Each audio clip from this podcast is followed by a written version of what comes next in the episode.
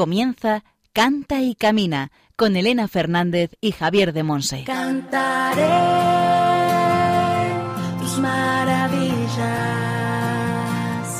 cantaré con todo mi amor, buscaré toda mi vida, alabarte Señor,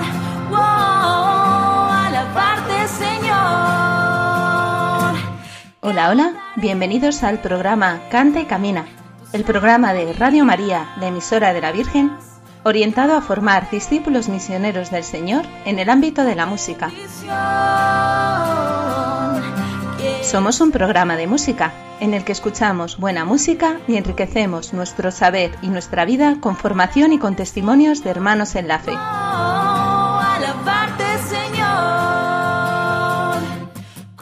Hoy tenemos un programa muy especial con un invitado muy especial. El padre Chus Villarroel, de la Orden de Predicadores, nos acompañará con su enseñanza y con su oración para preparar nuestros corazones a la solemnidad de Pentecostés, introducido por Javier de Monse desde Moaña en Pontevedra. Necesitamos preparar bien nuestro corazón y nuestra alma para recibir el Espíritu Santo. Necesitamos esa vida nueva que Él siempre nos trae, con una frescura nueva, con una fuerza nueva para vivir como discípulos de Cristo, con una unción llena de poder y misericordia.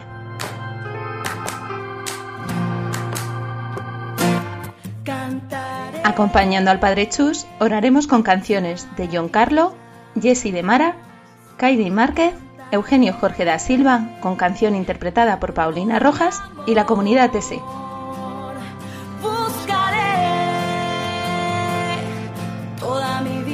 Os recordamos que hemos preparado un PDF con un resumen de la formación de la primera temporada del programa. Si queréis, nos lo podéis solicitar y os lo enviamos por correo electrónico. Podéis escribirnos a cantaycamina@radiomaria.es. Proclamaré Y al micrófono quien os habla, Elena Fernández, desde Radio María en Madrid. Comenzamos. Ven Espíritu Santo. Señor. Wow,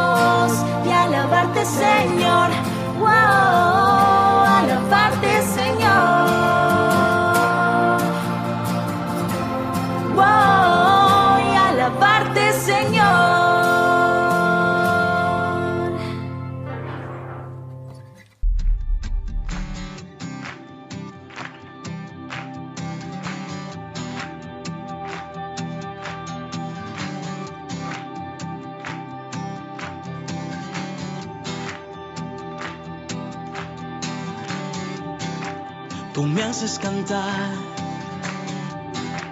tú me haces vibrar,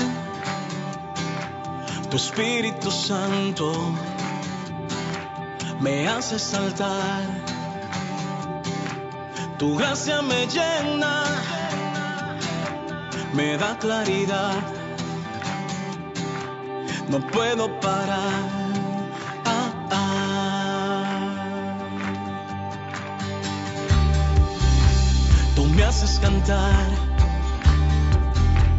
Tú me haces vibrar, tu Espíritu Santo me hace saltar. Es que tu gracia me llena, me da claridad, me da libertad, no puedo parar.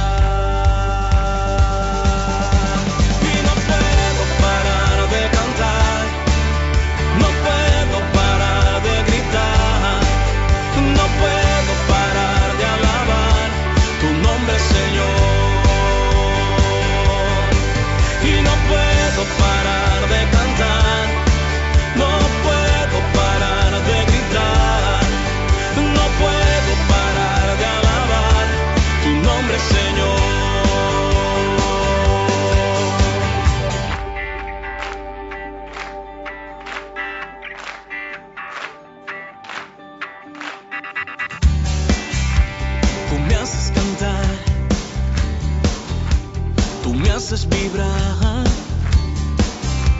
Tu Espíritu Santo me hace saltar. Tu gracia me llena,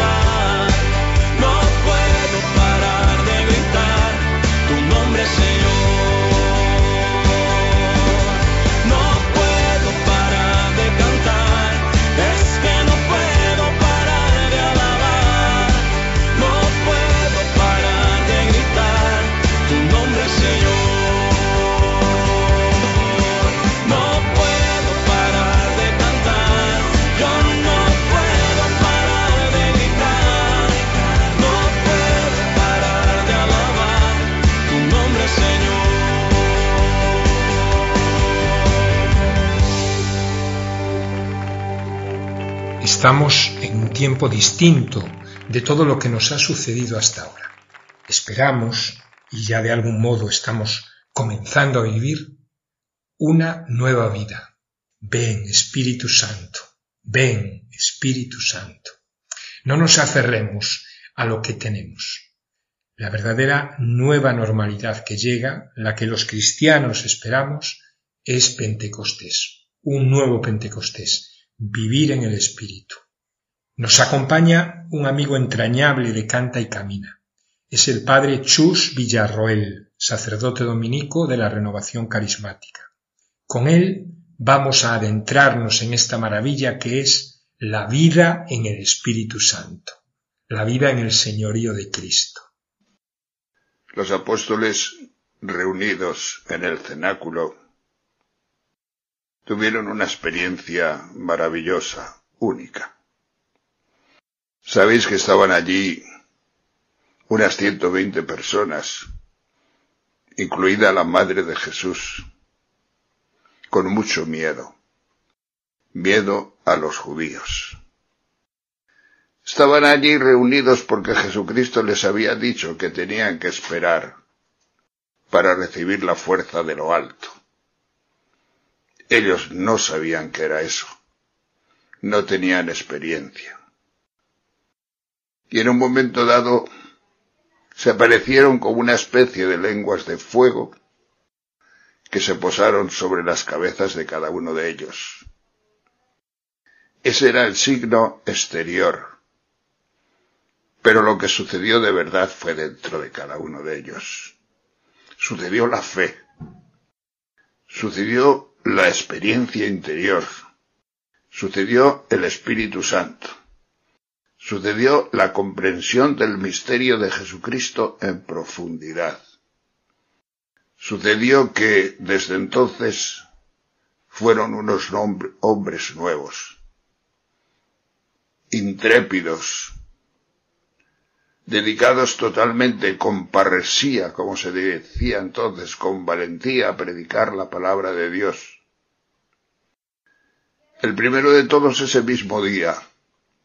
Sabéis que hubo un ruido muy grande y entonces alrededor del cenáculo se reunió mucha gente. Pedro abrió la ventana, me imagino, y empezó a hablarles. Y Pedro hizo la denuncia más tremenda que se ha hecho jamás en este planeta, en esta tierra. Y la denuncia fue la siguiente. Vosotros habéis crucificado a Jesucristo. Pues a ese Jesús a quien vosotros habéis crucificado, Dios lo ha resucitado. Sepa pues con certeza toda la casa de Israel que Dios ha constituido Mesías a ese Jesús a quien vosotros habéis crucificado. Le habéis pedido la vida a Poncio Pilatos hace pocos días, pocos meses. Le habéis preferido a un ladrón os habéis equivocado profundamente. No os habéis enterado de nada. Habéis metido la pata hasta el fondo. Porque era el justo. Era el Hijo de Dios. Pues bien, ese que vosotros creíais un malhechor, ha sido resucitado. Y Dios lo ha constituido Señor juez de vivos y muertos, Mesías, nombre en el único que nos podemos salvar, porque no hay otro hombre o no hay otro nombre que nos pueda salvar. Pero ya sé, hermanos, que lo habéis hecho por ignorancia. Y entonces sucedió pues lo que sucede siempre con el Espíritu Santo una de las características más bellas de Pentecostés. Sucedió que, compungidos en el corazón, habiéndoles iluminado el Espíritu Santo, nos dicen los hechos de los apóstoles aquel día tres mil personas, tocadas por el Espíritu Santo, se dieron cuenta de lo que había sucedido, se dieron cuenta de lo que habían hecho, se dieron cuenta de el disparate. Y entonces les preguntaron, ¿y qué hemos de hacer, hermanos? ¿Y qué hemos de hacer? Es maravilloso pensar cómo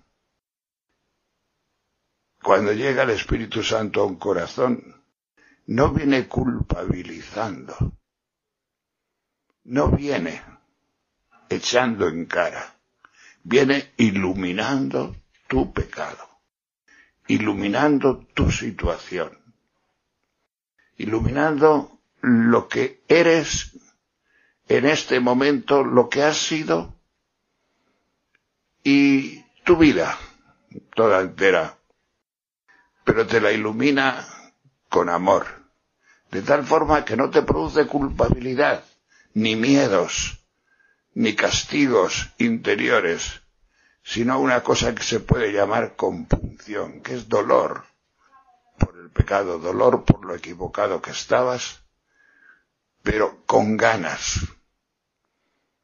con ganas, con anhelo, con deseo de descubrir el fondo, de descubrir la verdad, de descubrir a aquel que te va a dar algo más de lo que tú hasta ahora habías sospechado.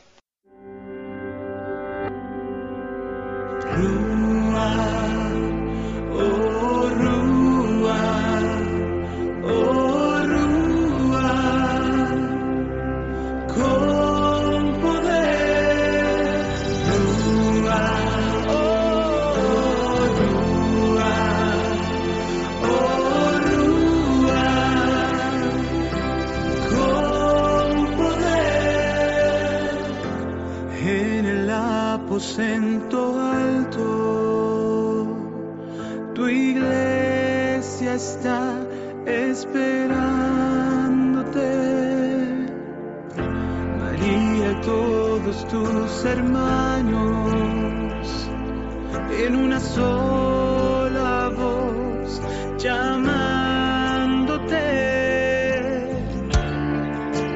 Fuego abrasador quema nuestro ser, echa fuera el temor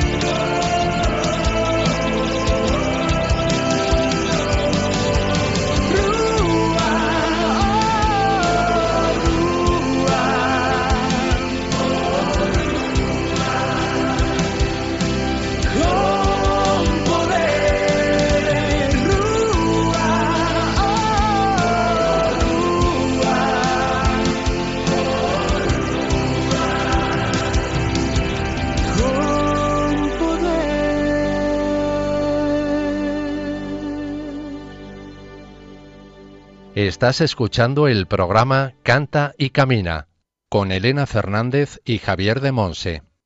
Sigue diciendo los hechos de los apóstoles que si nos convertimos a Jesús, recibiremos el don del Espíritu Santo. En los hechos de los apóstoles varias veces se nos habla de esta recepción del don del Espíritu Santo. Con otras palabras, bautismo en el Espíritu. En el capítulo 10 de los Hechos nos cuenta Lucas cómo Pedro, que estaba en Jope, un día orando, recibió una embajada de Cesarea, una ciudad cercana, de parte del centurión romano Cornelio. Y el Señor le dijo, vete con esos hombres. Y se fue con esos hombres a Cesarea, acompañado de varios cristianos. Y cuando llegó allí, se encontró con que el centurión estaba rodeado también de sus amigos. Un centurión mandaba sobre cien soldados, ya era una clase alta dentro de lo militar. Es decir, que Pedro se encontró con un grupo de personas bastante numerosos en su, en la casa de Cornelio. Y Pedro, pues sencillamente hizo lo que sabía hacer.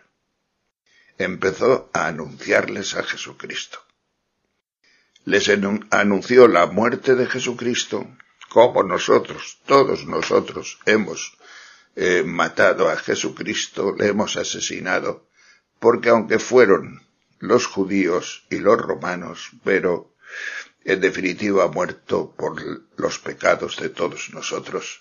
Por lo tanto, todos somos de una forma o de otra culpables de esa muerte.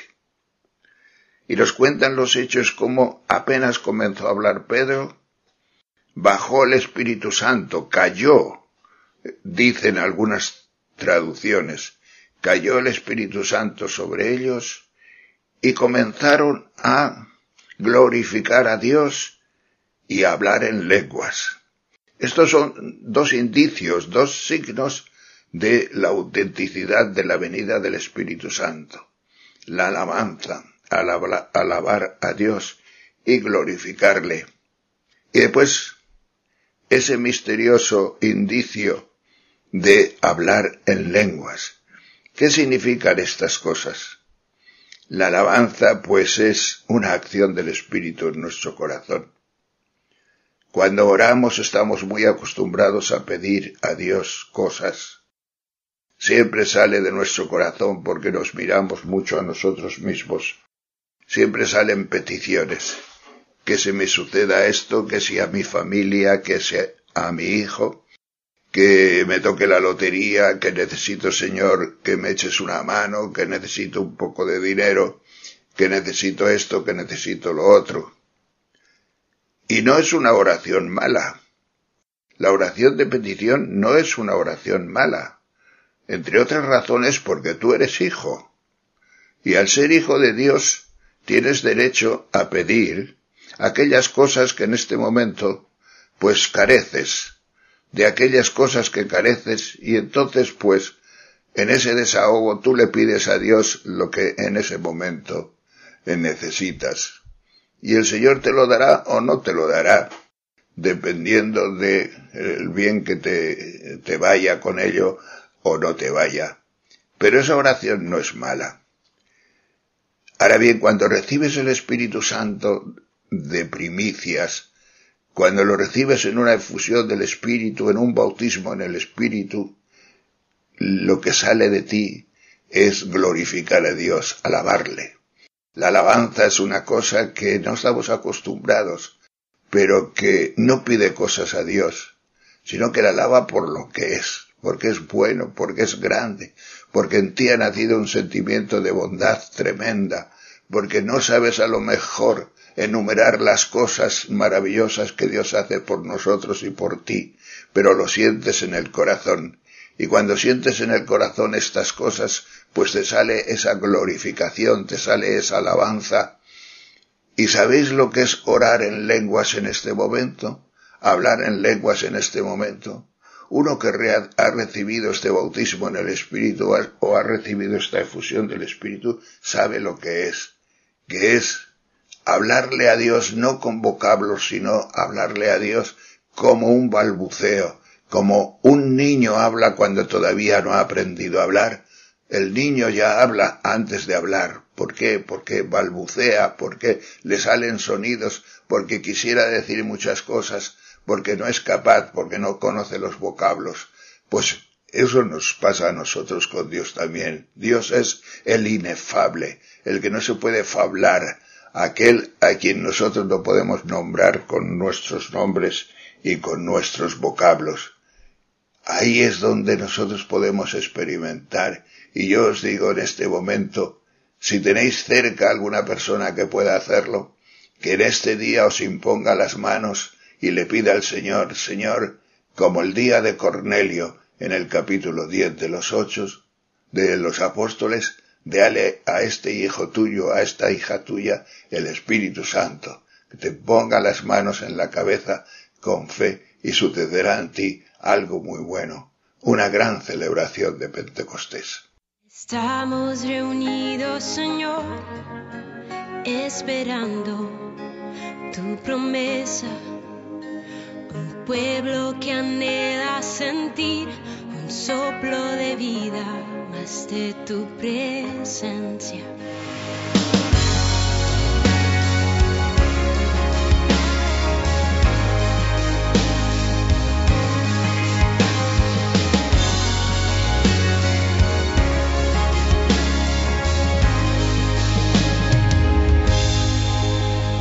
Estamos reunidos, Señor, esperando tu promesa, un pueblo que anhela sentir un soplo de vida más de tu presencia. Estamos reunidos, Señor, esperando tu promesa. Postrados venimos a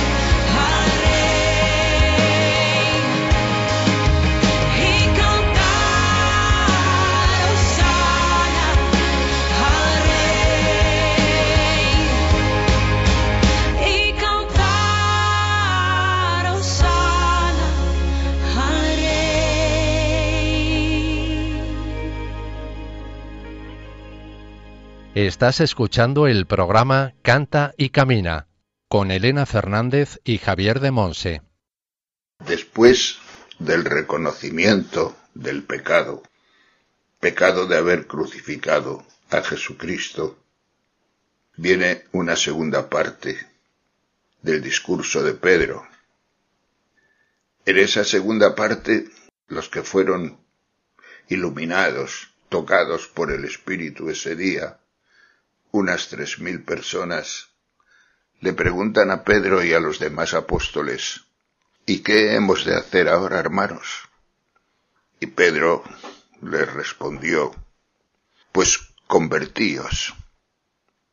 Es de notar, como acabamos de decir, que el Espíritu Santo no obra en nuestros corazones deprimiéndonos, culpabilizándonos, sino levantándonos a pesar del pecado cometido. Por eso nos dice la palabra compungidos, la compunción. Es una cosa muy importante en la vida espiritual, porque el que se siente tocado por el Espíritu no se siente castigado, aunque sea un gran pecador. Se siente amado, se siente salvado. Pues bien, ¿y convertirnos a qué? ¿A qué nos tenemos que convertir? San Pedro lo dice claramente, convertíos a Jesús. Si habéis matado a Jesucristo, si habéis pedido a Poncio Pilato la vida, si no os habéis enterado y habéis hecho ese crimen, cometido ese crimen, ahora tenéis que reconocerlo. Tenéis que convertíos al reconocimiento de ese Jesús a quien vosotros habéis crucificado. Y reconocer a Jesucristo ya es cambiar vuestra vida de pleno. Muchas veces cuando hablamos de conversión siempre nos vamos a, a las buenas obras, convertirnos a las buenas obras, ser mejores, ser más buenos, como principio de salvación. Pero la salvación no está en ser mejores o en ser más buenos. La salvación está en Jesucristo y en reconocer a Jesucristo y en bautizarnos en Él. Nuestra perfección, nuestra salvación va a estar en Jesucristo. Por eso, pues, es muy importante que nosotros reconozcamos por efecto del Espíritu Santo este Jesús resucitado, porque va a ser el Espíritu Santo el que nos ilumine de todo aquello que Dios quiso hacer en Jesucristo por nosotros. Y la obra más importante que Dios hizo en Jesucristo por nosotros es la resurrección. Ya no hay más Jesús de Nazaret. Hay otro Jesús, el de la fe, el resucitado, el que nosotros que queremos y creemos. La resurrección de Jesucristo es el principio de la fe y por ahí tenemos que caminar para vernos nosotros salvados. ¿Por qué? San Pablo en Efesios nos lo dice muy bien. Estamos salvados y estamos salvados por la fe y por la gracia. En efecto, nos dice él, por gracia estáis salvados mediante la fe. ¿Fe en qué?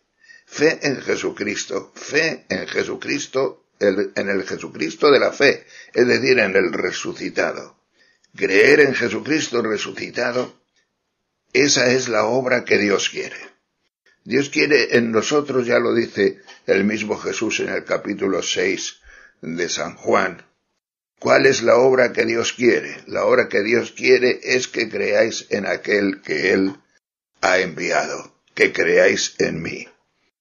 Pues bien, esta es una experiencia preciosa de Pentecostés, que es la mejor celebración que nosotros podemos hacer.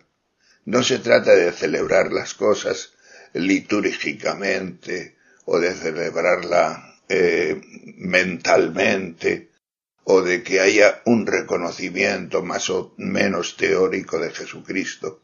De lo que se trata es de que haya una vivencia nueva en nuestra vida. Es decir, que sintamos un cambio, que haya un cambio, una metanoia que decían los griegos. Mi vida ha cambiado por efecto de este Espíritu Santo. Es un momento, por lo tanto, en este día de Pentecostés, de arrodillarse y decir, Señor, dame tu Espíritu. Dame tu Espíritu Santo, porque el Espíritu Santo es el que me va a decir a mí lo que tengo que hacer de ahora en adelante.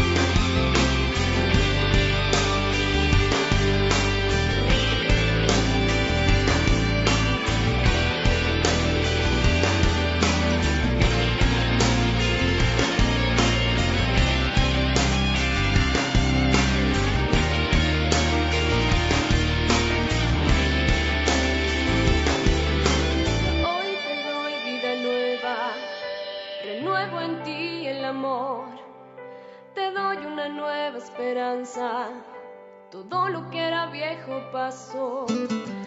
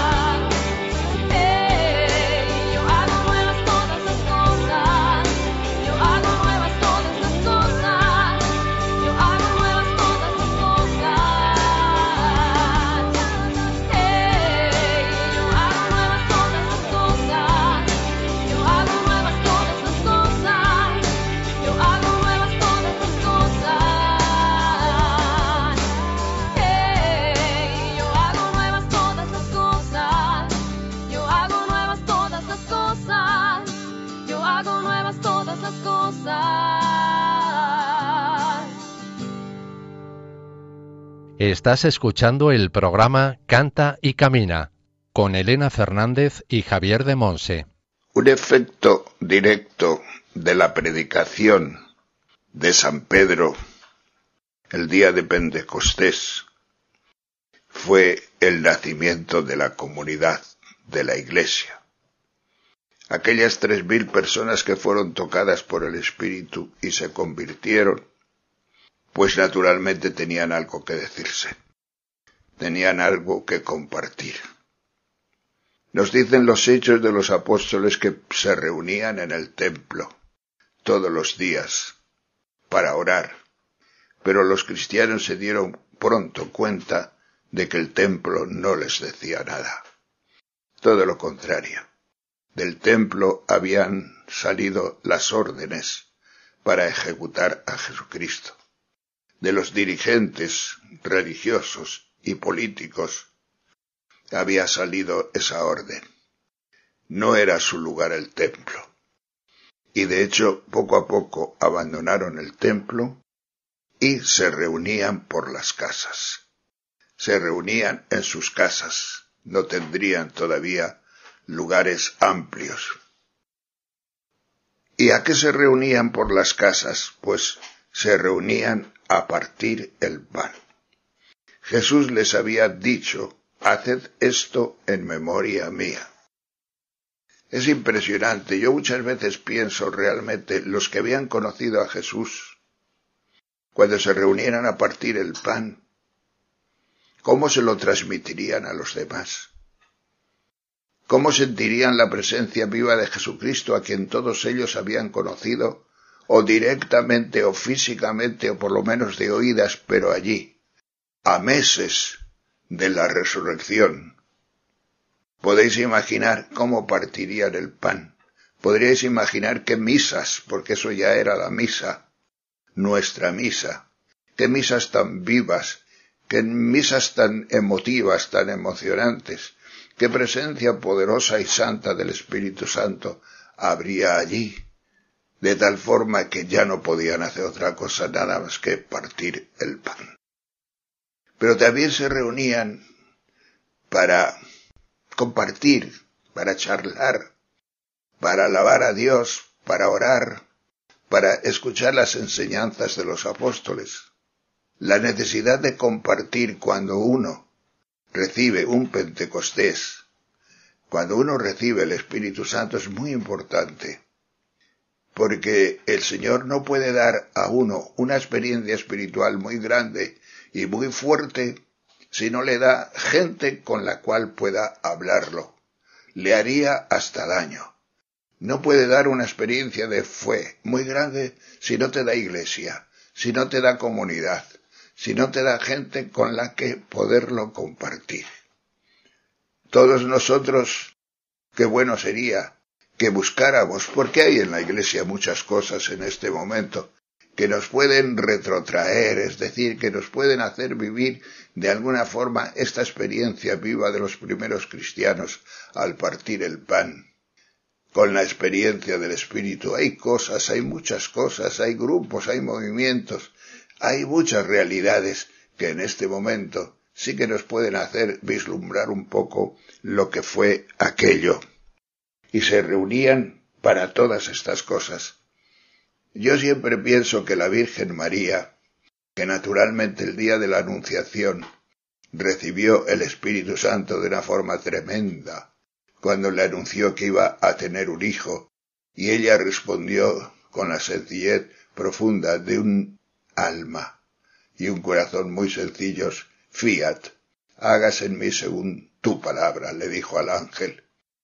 Y la Virgen dice presurosa, con presura, con prisa, se fue a la montaña desde Nazaret, nada menos que ciento cincuenta kilómetros hay, desde la montaña, desde Nazaret hasta la montaña cerca de Jerusalén a Incaren, que ahí es donde vivía Isabel, porque la, el ángel le había dado esa señal.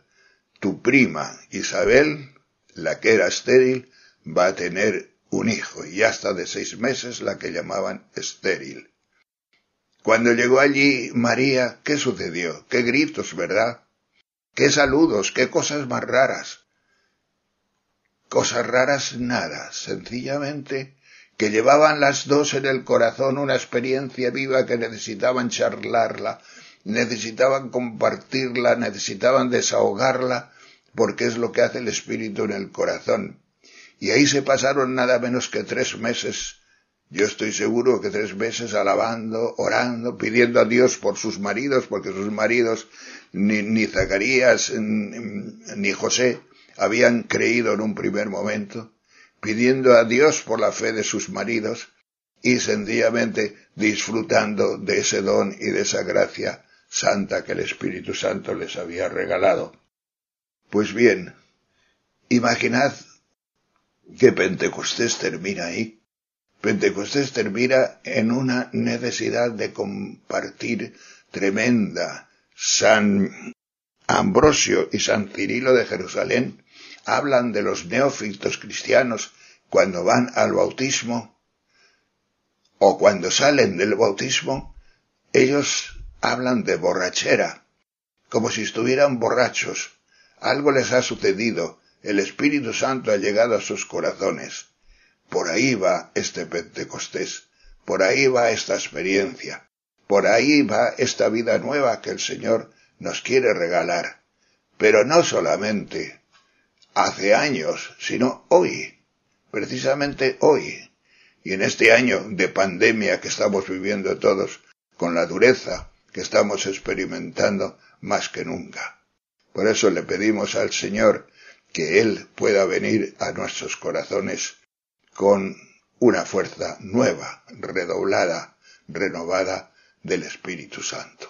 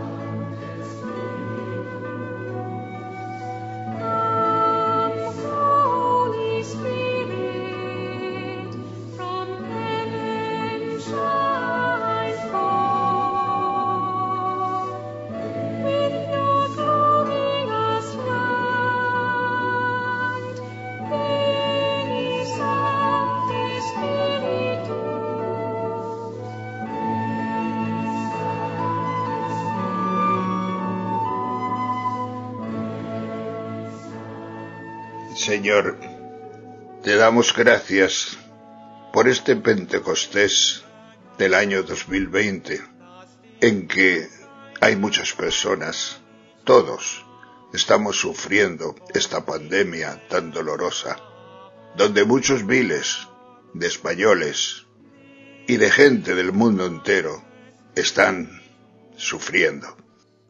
Te pedimos que pongas tu mano y nos protejas y nos ayudes a superar esta peste que nos asola. Te pedimos por todos los difuntos, en especial los más amigos y conocidos, aquellos por los que un dardo ha atravesado nuestro corazón. Y te pedimos también, Señor, fuerza para cambiar, para que lo que llaman ahora nueva normalidad sea algo renovado. Que seamos más humildes, sinceros cuando pase todo esto. Que seamos más solidarios, más creyentes. Que te veamos, Señor, como Padre de todo, como el Padre de esta casa grande y global que es la tierra donde habitamos. Renueva, Señor, los prodigios de Pentecostés también en este año 2020. Aumenta la fe, aumenta la esperanza, aumenta el amor hacia ti y hacia todos nosotros, Señor. Te presento todas las personas que en este momento están escuchando esto. Tú las conoces, tú estás más cerca de ellas que nadie. Tú las amas más que nadie, tú conoces su vida, tú conoces cada uno de sus minutos desde que eran niños, tú sabes todas las heridas que pueden tener ahí en su corazón, heridas causadas en el paso de los años. Sabes cuántos complejos, cuántas dificultades, cuántas incapacidades que tenemos los hombres muchas veces. Todo eso que psicológicamente nos deprime y nos hunde muchas veces, Señor. Yo lo quiero presentar delante de ti también nuestras relaciones de los unos para con los otros, nuestras relaciones familiares, la situación de nuestra casa, las distintas opiniones, todo lo que puede haber de separación entre unos y otros, todo lo que es pecado pero también es debilidad humana. Te la presento, Señor, para que pongas tu mano sobre todo ello y podamos ver renovados los prodigios de Pentecostés también en nuestra casa, en nuestra alma, en nuestro corazón.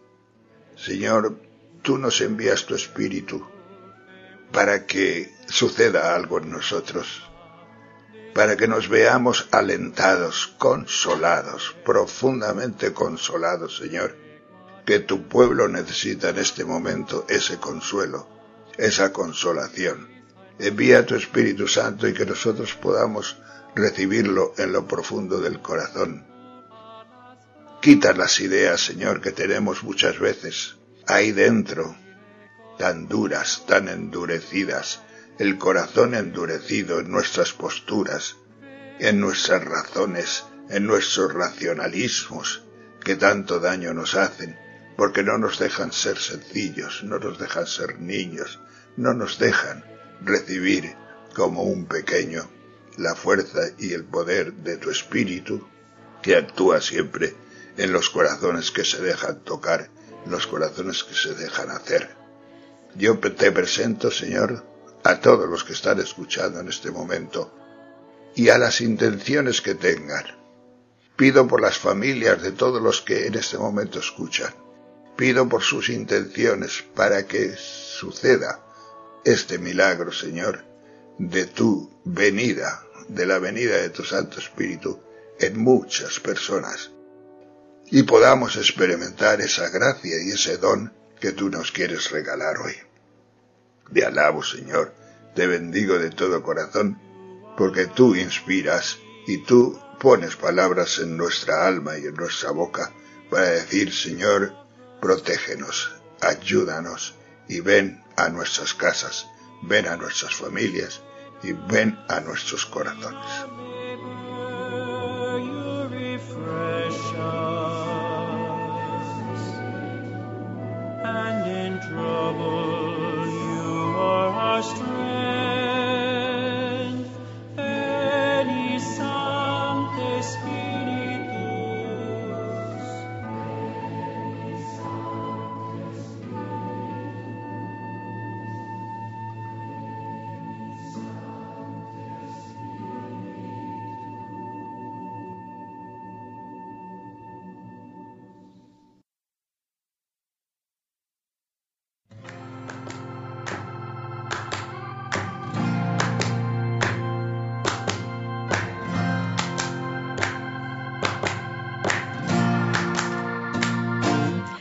Cantaré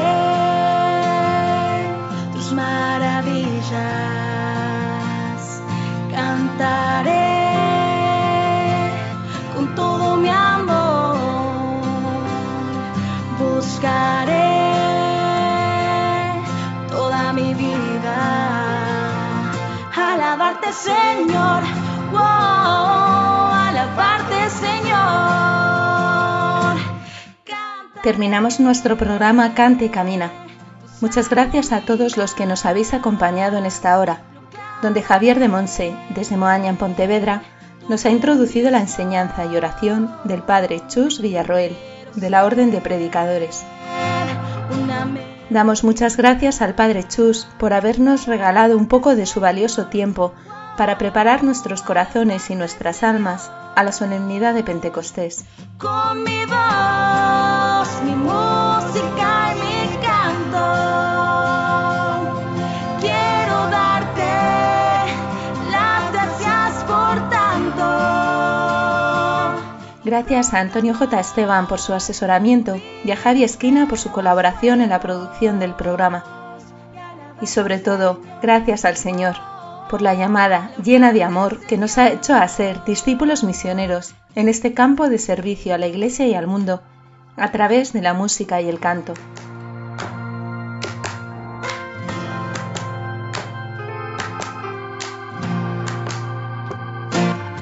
Recordad que esperamos las dudas, preguntas y testimonios que nos queráis compartir. que nos podéis solicitar el PDF con un resumen de la formación de la primera temporada y que podéis volver a escuchar el programa en nuestro podcast, donde encontraréis también el título de las canciones con las que hemos orado. toda mi vida.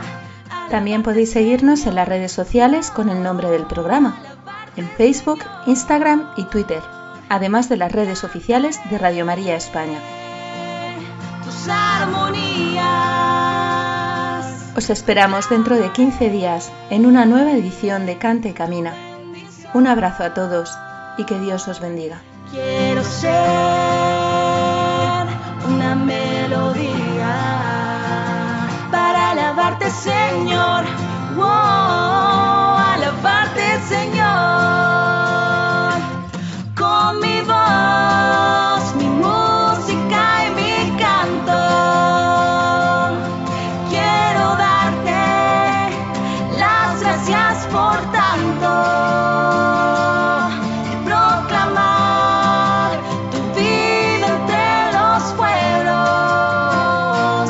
Así finaliza en Radio María Canta y Camina con Elena Fernández y Javier de Monse.